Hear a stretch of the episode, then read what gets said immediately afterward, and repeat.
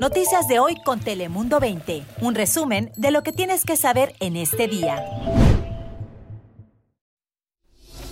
José Cruz, ese sería el nombre y principal responsable de la muerte de 13 migrantes en el accidente del condado Imperial ocurrido el pasado 5 de abril. El gobierno de Estados Unidos acusa a José Cruz, residente de Mexicali, de ser el responsable de este mortal accidente. El acusado fue llevado a una corte federal por este suceso. Bienvenidos a nuestro noticiero digital de Telemundo 20 Noticias de hoy. Yo soy Lizeth López y ya saben que aquí tendrán las informaciones más importantes en pocos minutos. Y como le venimos contando, en los últimos meses la situación de los migrantes es cada vez peor. Al menos aquí en San Diego, los 723 menores que ya se alojan en el centro de convenciones contarán con clases para poder ayudarles a adaptarse a este país. Es una clase de, por ejemplo, información de cuáles son sus derechos, e información de este, cómo este, hablar inglés, cómo pedir cosas. La supervisora de San Diego, Nora Vargas, afirma que el objetivo de estas clases es ayudar a estas personas a integrarse y a que comiencen a vivir con normalidad.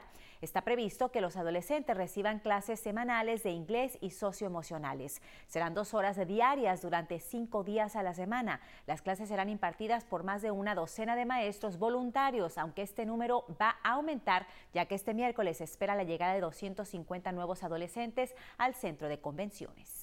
Yo sabe con qué propósito vamos y cuáles son nuestras necesidades. Yo sé que los gobiernos ahorita, yo sé que las fronteras están cerradas y pues vamos aquí a la brava prácticamente. Pero Dios sabe con qué propósito vamos y cuál es el objetivo que llevamos. Y ese es el testimonio de, los, de uno de los miembros de un grupo masivo de migrantes que se dirige a Estados Unidos. Aunque apenas está transitando hacia la frontera de Guatemala con Honduras, se observan cientos de personas, en su mayoría jóvenes y algunas familias con niños. El presidente guatemalteco ya declaró un estado de prevención restringiendo las multitudes y eventos al aire libre. En enero anunció medidas similares para frenar la formación de una caravana migrante, argumentando que eran esfuerzos para proteger la salud pública. Y en nuestra sección de coronavirus seguimos con la historia de Manuela Espericueta, enfermera y madre de familia, quien tras recibir la primera dosis de la vacuna anti-COVID se tuvo que enfrentar a efectos secundarios que no esperaba. Sentía como que estaba ardiendo pero me tomé la temperatura y no tenía temperatura. Y me sentía mareada, cansancio, mucho cansancio y ganas de vomitar. Y allí escuchan el testimonio de Manuela. Todos estos síntomas los tuvo al recibir la primera vacuna y admite que pensó en no ponerse la segunda debido a ese sufrimiento. Sin embargo, poco a poco estos síntomas fueron remitiendo y finalmente sí se puso la segunda dosis, algo que recomiendan totalmente los expertos en la salud, ya que una sola dosis no es suficiente para protegernos del COVID-19. Y otro de los colectivos más afectados por el coronavirus fueron los dentistas. No deberían de tener miedo o ansiedad traer a los pacientes a la clínica.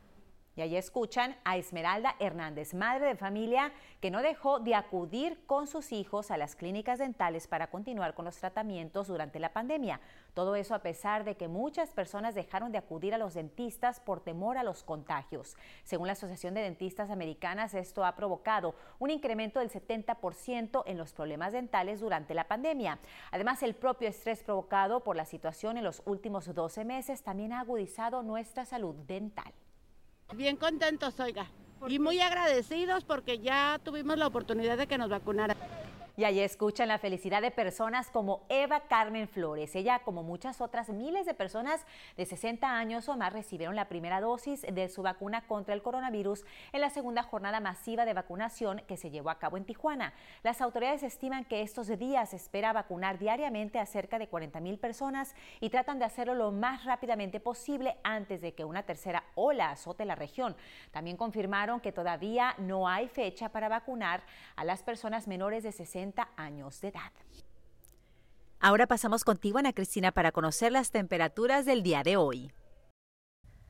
Hola Lisette, muy feliz miércoles. Hoy vamos a disfrutar de mucho sol con temperaturas bastante elevadas, entre 15 a 20 grados por encima de lo normal para esta temporada. Esto significa que las máximas en las playas estarán sobrepasando los 80, alcanzando 82, 83 en San Diego y al interior alrededor de 85 a 88, así que será un día caluroso cerca de los 90 al interior del condado, para Tijuana 31 grados centígrados durante este miércoles y también fuertes vientos para Tecate, Baja California, algunas ráfagas que van a sobrepasar las 50 millas por hora, al igual en los valles y en las montañas, así que muchísima precaución a la hora de manejar al este durante esta mañana del miércoles, pero ya para el jueves todo luce mucho mejor, temperaturas aún cálidas y un agradable descenso para este fin de semana. Así que a disfrutar del día, pero tomar precaución al este de la región por los fuertes vientos de Santa Ana.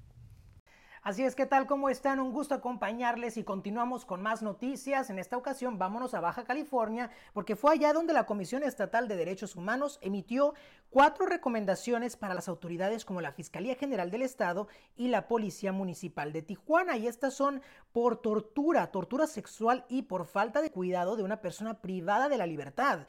El organismo dijo haber documentado violaciones de derechos humanos en los años 2014, 2015, 2019 y también 2020 a por lo menos cinco individuos que fueron víctimas de acciones y omisiones por parte de estas autoridades. Dentro de las recomendaciones se incluye la instrucción al uso de un mejor lenguaje por parte de los oficiales y capacitación a su personal por medio de programas educativos diseñados por una institución educativa o asociación civil. Al respecto, la Fiscalía aceptó la recomendación y aseguró que ya se encuentran en vías de eh, cumplimiento y esperemos que así sea, pues para que mejore precisamente esta relación entre los tijuanenses y las autoridades. Pero ahora cambiemos de tema y regresemos a este lado de la frontera porque tenemos una historia muy motivadora de una mujer con parálisis cerebral que cambió su vida durante la pandemia. Se trata de Alejandra Tenorio, quien trabajaba en los cines AMC, pero la pandemia afectó su trabajo como a muchas personas.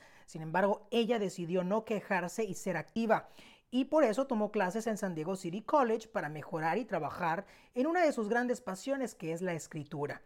Alejandra decidió escribir relatos cortos sobre Halloween y se los enseñó a su maestro. Le propuso convertirlo en un libro, algo que terminó haciendo realidad. El libro ya cuenta con historias cortas y poemas y ha sido todo un éxito, lo que la ha convertido en una mujer popular. Alex ya ha vuelto a trabajar en los cines, pero está preparando ya su segundo libro y pues quiere seguir cultivando su faceta de escritora.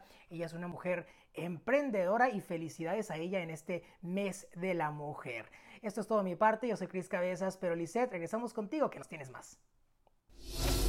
Gracias, Cris. Y terminamos contándoles que recientemente se celebró el Día Nacional del Doctor, una fecha que celebra una de las profesiones y trabajos más importantes de la sociedad.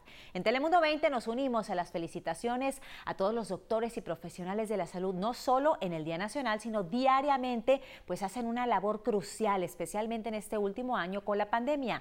Se calcula que los médicos trataron a más de 21 mil pacientes con coronavirus en nuestro condado de San Diego. Así que nuestro reconocimiento a todos ellos.